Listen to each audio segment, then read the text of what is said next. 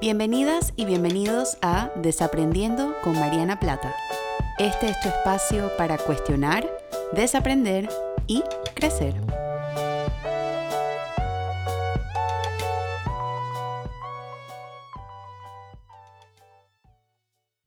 Hola a todas y a todos, bienvenidos a un nuevo episodio de Desaprendiendo. Mi nombre es Mariana y como siempre estoy súper contenta de estar con ustedes una semana más hablando sobre estos temas que me apasionan tanto y espero que les guste a ustedes también.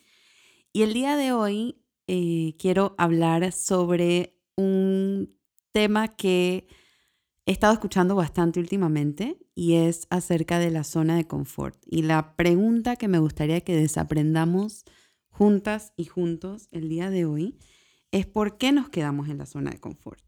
Y espero que en el contestar de esa pregunta o quizás en, el, en esta conversación pueda inspirar en ustedes algunas zonas de confort en las que quizás se están quedando y motivarlos un poco a no necesariamente salir de ellas, pero quizás poner en juego algunos pasitos para ir poco a poco saliendo de estas zonas de confort.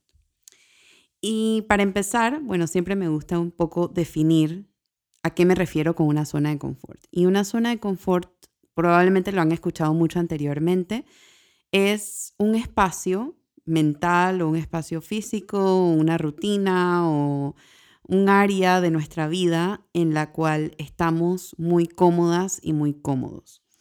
Esta zona de confort tiene su propósito. Esta zona de confort no es algo malo. Mi propósito de este episodio no es satanizarla tampoco, sino un poco entender que está ahí, entender que tiene su propósito y tiene su objetivo, pero también que tiene una fecha de expiración también. Y en este cuestionar un poco esto, pues me gustaría que nos abramos a desaprender justamente el, objetivo de, de, que esta zona de confort tiene en nuestras vidas y cómo poco a poco podemos ir planteándonos esos pequeños pasos de acción para salir de ella. Y para empezar, bueno, luego de, definirla, yo siempre me pregunto un poco de dónde viene esta zona de confort o por qué, qué pasa con nuestra crianza o qué pasa como evolutivamente que quedamos en ella. Y para mí, esta tiene, estoy segura que tiene muchas variables más, pero para mí, en, lo que yo he ido pensando, en la forma en que estructuré este episodio, se traduce en dos variables muy importantes que están muy relacionadas la una con la otra. La primera es nuestro, nuestra seguridad y nuestra autoestima, esa es una variable, y la segunda es la forma en la que vemos el fracaso.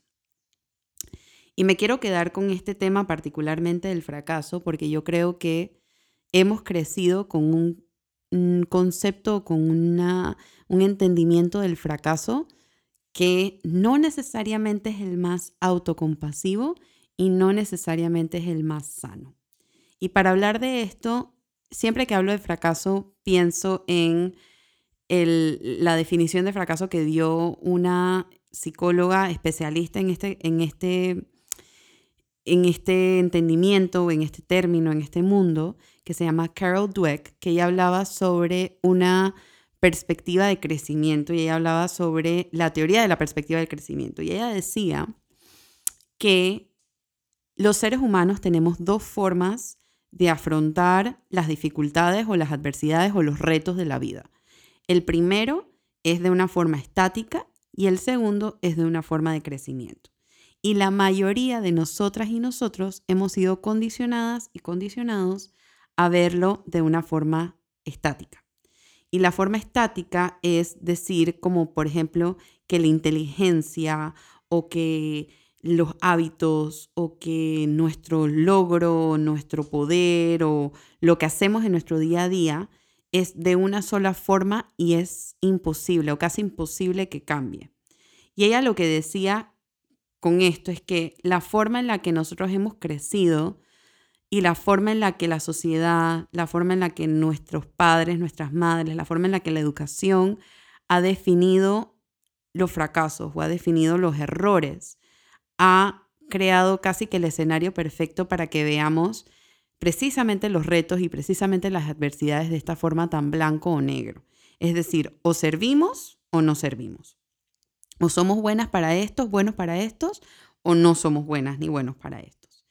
Y verlos de esta forma es súper limitante. Cuando, cuando nos empezamos a cuestionar un poquito esto, realmente lo que hace es que va haciendo como una, una cajita de la cual no nos podemos salir y no podemos abrirla mucho menos porque tiene estas perspectivas tan limitantes y tan rígidas y tan estáticas de ver los retos y las, y las dificultades que nos presenta la vida. Y lo que esta psicóloga Carol Dweck dice es que en vez de decir a, nosotros, por ejemplo, les, les, voy a poner un ejemplo personal. Cuando yo estaba en la escuela, yo, y esto es una forma totalmente estática de verlo, y me estoy riendo ahora grabando el episodio porque es mentira que aún siendo psicóloga y sabiendo un montón de estas cosas no caiga en esto, pero está bien, todos estamos desaprendiendo al mismo tiempo. Yo sentía que yo no era buena en cosas como de construcción o de inteligencia espacial. Yo no era, no, no me inclinaba a utilizar Legos, no me inclinaba a construir, no me inclinaba a, hacer ninguna de estas cosas. Por ende, nunca fue un hábito, una herramienta o una actitud o un conocimiento que trabajé mucho porque me autoimponía esta, este pensamiento de que no era buena para esto, por ende no lo intentaba. Por ende, me quedaba en mi zona de confort de hacer otras cosas para las cuales yo sentía que era mucho mejor, como por ejemplo escribir, leer, em, analizar poemas, analizar literatura, etcétera, etcétera. Al tener esta perspectiva tan rígida y tan estática y yo no soy buena para todos estos temas como espaciales y de construcción y lo que hoy en día se conoce como STEM, que son las clases de ciencias, tecnología, ingeniería, matemáticas, etc., no lo intentaba. Esa era una forma muy rígida y muy estática de ver este reto o esta adversidad. Y lo que Carol Dweck sugiere es que utilizar la misma frase de no soy buena para esto, pero agregarle una palabra mágica que hace que flexibilices toda tu perspectiva y es el todavía. Y ella decía que cuando agregamos el todavía a nuestras frases, no soy buena para esto todavía, no sé hacer esto todavía, no puedo lograr esto todavía, estamos admitiendo dos cosas. Estamos admitiendo primero nuestra parte humana y nuestra parte vulnerable de algo para lo cual quizás no somos tan diestros como otras cosas, pero el todavía le agrega una ventana de autocompasión y una ventana de crecimiento y una ventana de flexibilidad que no estaría ahí si no tuviéramos esa palabra. Y lastimosamente, nuevamente, la sociedad, nuestra crianza, nuestra educación, nos ha hecho caer en estas formas muy rígidas de ver los fracasos y muy rígidas de ver las dificultades y los retos que tenemos y los obstáculos que tenemos en nuestro día a día. Y cuando los vemos de forma tan rígida, lo que eso hace es que nos quedemos en una zona de confort y sigamos gravitando a las cosas para las cuales, entre comillas, sentimos que somos buenas y buenos, o entre comillas, sentimos que lo hacemos bien, y evitemos las cosas que nos cuestan un poco más. No necesariamente es que somos malas y malos, sino que nos cuestan un poco más hacerlas. Pero nos han enseñado que si nos cuesta, es sinónimo a que no vamos a ser diestros o no vamos a ser buenos en eso. Y este, esta, este tema o, este, este, esta diferencia en perspectiva a mí me parece tan importante hablarla porque podemos entender un poco por qué nos quedamos en la zona de confort tanto. Acuérdense que el propósito de estos episodios no es para penalizarnos ni para castigarnos de por qué seguimos haciendo seguimos haciendo las cosas como las estamos haciendo, sino un poco para abrir una ventanita o una puerta de curiosidad de cómo podemos hacerlas distintas de ahora en adelante. Y este entendimiento de dónde viene esta comodidad en la zona de confort ayuda a precisamente dar un salto hacia lo que podemos empezar a hacer distinto hoy en día. ¿Y qué es el propósito del desaprender? Nadie, eh, yo estoy consciente, muy consciente, que el desaprendizaje de estas cosas no es, no es fácil, pero tampoco es imposible. Y tampoco es algo, o sea, la meta no debe ser alcanzar el desaprendizaje al 100%, sino todos los días retarnos un poquito más a desaprender un poco de esto. Y sin darnos cuenta, en estos episodios, yo creo que si han estado conmigo desde el inicio o han escuchado los episodios desde el inicio, aquellos que más han resonado con ustedes es posiblemente aquellos que más los han, los han empujado fuera de la zona de confort. Y espero que asimismo los hayan empujado a ver el mundo y sus vidas y su mundo interno también de una forma distinta. Entonces, este tema de, de la zona de confort, yo creo que pasa tanto y más ahora que sé que la mayoría de los que escuchan estos episodios son adultos en sus en sus veintitantos, treinta y tantos. Em, incluso también pasa adultos ya consolidados también. Yo creo que mientras más eh, estático ha sido nuestra perspectiva y mientras menos apertura hemos tenido, menos espacio hemos tenido para desaprender, más consolidadas tenemos nuestras zonas de confort, que el objetivo de esto es, nunca es demasiado tarde para desaprender. Siempre, siempre hay cosas que podemos empezar a retar y podemos empezar a ver de una forma distinta. Pero yo creo que a medida de que vamos creciendo y nos vamos estableciendo y vamos eligiendo nuestras carreras y seguimos como en este camino de lo que deberíamos estar haciendo, más propensos y más propensas somos de caer en la zona de confort y no darnos cuenta. Y entonces pareciera que la gente dice, dice mucho como que, bueno, yo un día me desperté y me sentí insatisfecha o insatisfecho con mi trabajo, o con la vida con la que estoy llevando, o con mi relación de pareja, o con mis amistades. Y realmente no es que un día te despertaste insatisfecha o insatisfecho. Lo que pasó fue que posiblemente estuviste mucho tiempo en una zona de confort que no te diste cuenta. Y hubo algo que pasó, que en cada caso es distinto, que fue una gota que derramó el vaso que te hizo darte cuenta que estabas en una zona de confort. Y ese, ese, el despertar y darte cuenta, a mí me encanta porque sé lo frustrante que se siente, sé lo difícil y la vergüenza, la vergüenza que uno siente con algo así. Pero yo creo que si no ocurre esta gota que derrama, el vaso, no podemos empezar a salir de nuestra zona de confort tampoco. Entonces a mí siempre me gusta verlo desde esta, desde esta perspectiva de el simple hecho de que te des cuenta que algo no está funcionando significa progreso, porque significa que has, has, trabajado en algo o hay algo con lo que te estás conectando, con tu brújula interna, con tu intuición, que ya no está haciendo clic y tú te estás dando cuenta de eso. Y ese es el primer paso para empezar a salir de la zona de confort. Y cuando estaba pensando en, este, en este episodio, como soy yo de curiosa, em, empecé a pensar, ¿por qué nos quedamos ahí? Porque yo creo que todo en esta vida tiene sus ganancias. Todos los, patrones, por más no sanos que sean, por más difíciles, por más em, poco conscientes que sean, todo lo que hacemos lo seguimos haciendo por una razón la gente se queda, nosotros nos quedamos. Yo también me quedo en zonas de confort por una razón. Y yo creo que esa razón vale la pena explorarla para empezar a deconstruirla y empezar a desaprenderla también. Y cuando estaba pensando en esto, estaba pensando como que cuáles son las ganancias de esta zona de confort. Estaba pensando que en la zona de confort nos sentimos más protegidos. En la zona de confort no nos pasan muchas cosas que nos reten, pero no nos pasan muchas cosas tampoco. Es un lugar muy seguro. Es un lugar donde posiblemente no nos exponemos al fracaso. Es un lugar donde, y si no nos exponemos al fracaso, no nos exponemos a la culpa y no nos exponemos a la vergüenza tampoco. Es un lugar donde no perdemos. Y no perdemos porque no nos atrevemos. Pero no perdemos y tampoco ganamos tampoco si estamos en la zona de confort. La zona de confort para muchas personas es un piloto automático y es un piloto automático del cual no se dan cuenta hasta que pasa algo, lo que yo les decía, la gota que derrama el vaso, donde algo hace clic y uno entonces empieza a ser más consciente de ya no quiero vivir mi vida así.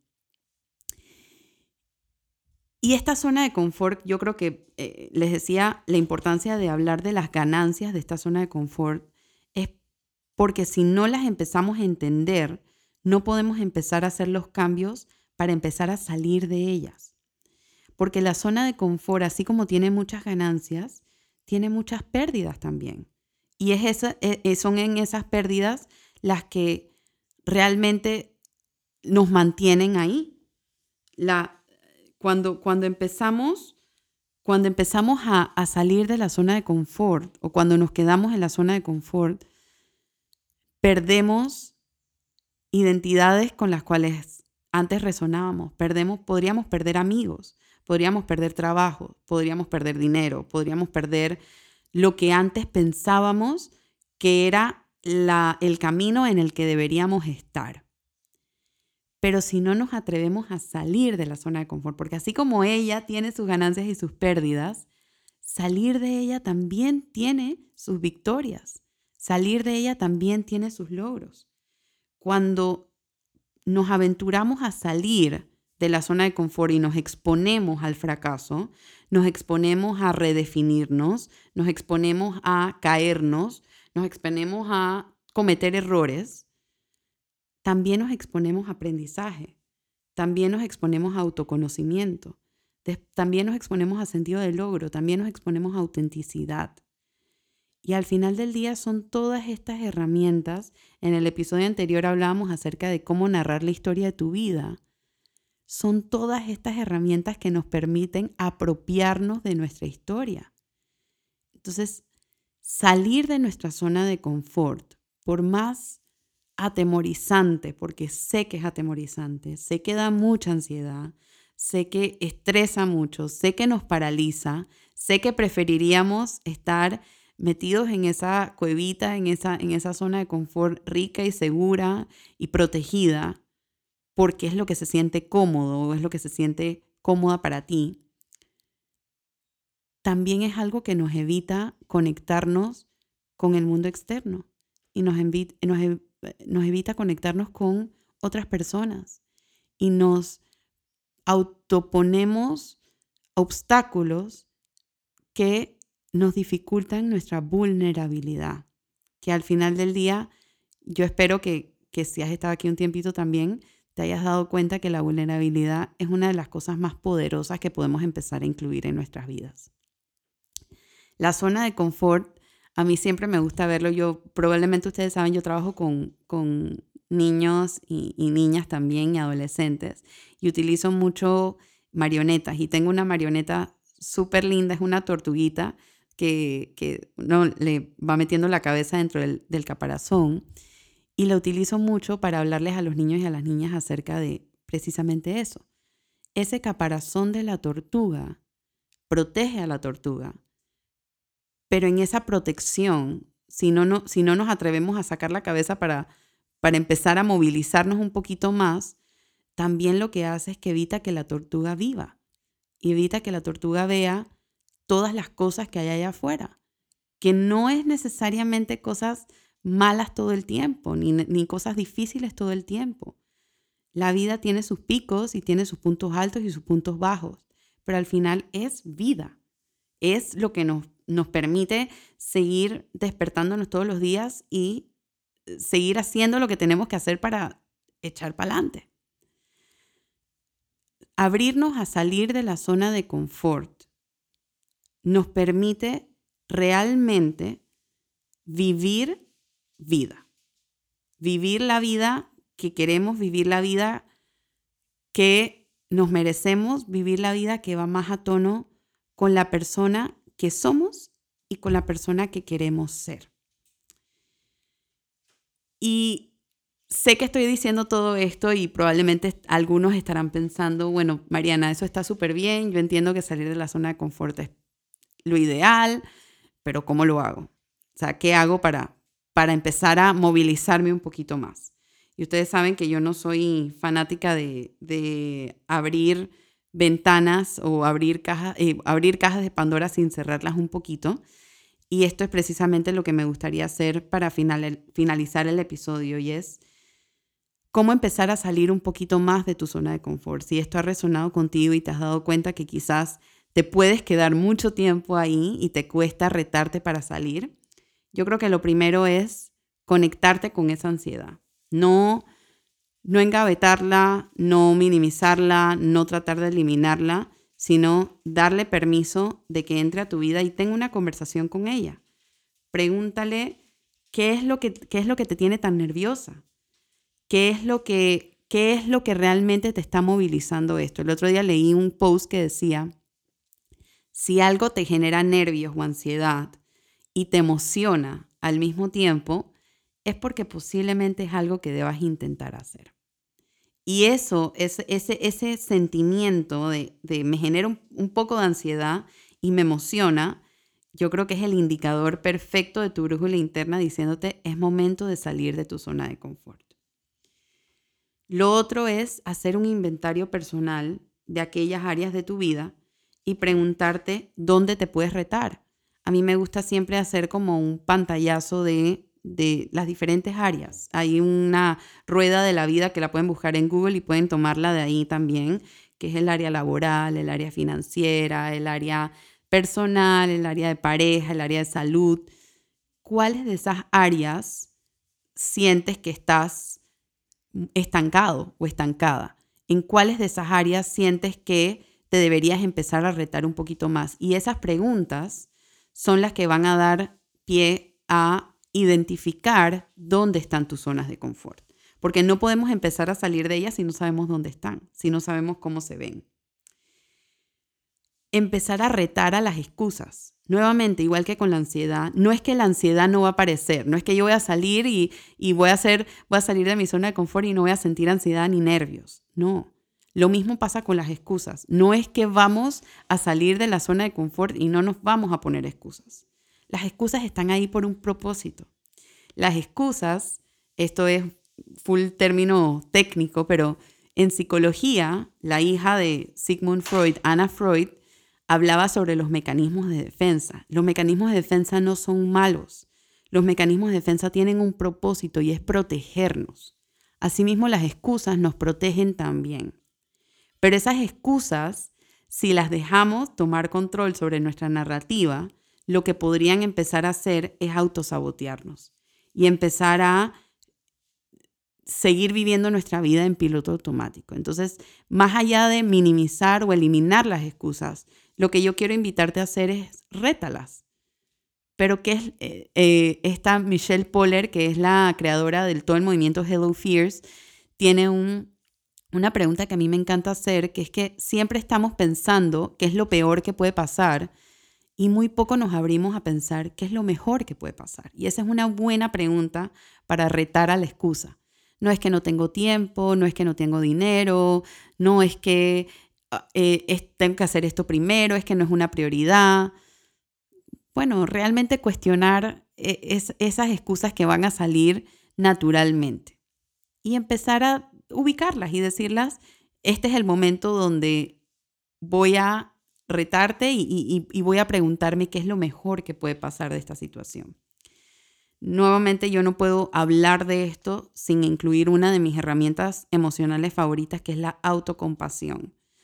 En este recorrido o en este, en este viaje de salir de tu zona de confort, lo que posiblemente pase es que te des cuenta de que, en, este, en este reto posiblemente hiciste algo o, te saliste demasiado de tu zona de confort y ahora te arrepientes, yo te invito a que le incluyas un poquito de autocompasión a estos pensamientos. El objetivo de todo esto no es voy a salir al 100% de mi zona de confort, sino ir saliendo paulatinamente a un ritmo que tú puedas tolerar y que sea como el ritmo ideal donde te retes, pero que también pueda ser eh, seguir viviendo una vida consciente y una vida llena. Y en, este, en, esta última, en esta última parte de la autocompasión, yo quiero agregar también aquí que no sabemos, no pasa nada si en algún en alguno de tus retos fracasaste mucho o te equivocaste mucho, porque no vamos a saber que fuimos demasiado lejos si no lo intentamos. Entonces no tengas miedo a intentarlo. Y como todo en este en el tema de la salud mental, no tienes necesidad de hacerlo sola y solo. El objetivo de todo esto y, de, yo creo que de la vida en general es darnos cuenta que estamos acompañadas y acompañados. Y yo creo que la última pieza de este rompecabezas de cómo podemos empezar a salir de nuestra zona de confort un poquito más es rodearnos de personas que nos motiven, rodearnos de personas que celebren estas salidas, por más pequeñas, por más insignificantes, por más mínimas que parezcan, que sean personas que te empujen a ir poco a poco saliendo de esta comodidad. Personas que respeten cuando quieras quedarte ahí un ratito, pero personas que también te reten de ir asomando, así como la tortuga, tu cabecita para ver si es seguro empezar a salir poco a poco de esta zona de confort. Espero que este episodio, como todos los que hago, haya sido de tu agrado. Espero que te haya hecho preguntarte y reflexionar sobre las zonas de confort en las que estás ahorita mismo, si es que estás en alguna. Y espero que te inspiren a buscar respuestas en ti misma y en ti mismo de cómo ir poco a poco saliendo. Recuerda que esto no tiene el objetivo de reemplazar psicoterapia. Si encontraste algo en este episodio que te gustaría explorar más a profundidad o que te gustaría Em, ser un poquito más autocuriosa o, te gustaría hacerlo acompañada o acompañado de alguien, te invito a que busques algún profesional de salud mental que te pueda brindar este espacio personalizado y este espacio sin juicio, autocompasivo, para que puedas hacer esta exploración. Como siempre, recuerda que me puedes dejar tus comentarios, tus dudas, tus preguntas, tus sugerencias para futuros episodios a través de mis redes sociales. Estoy como arroba Mariana y espero que, bueno, tengas una hermosa semana llena de desaprendizajes y de crecimiento emocional. Te mando un fuerte abrazo. Chao.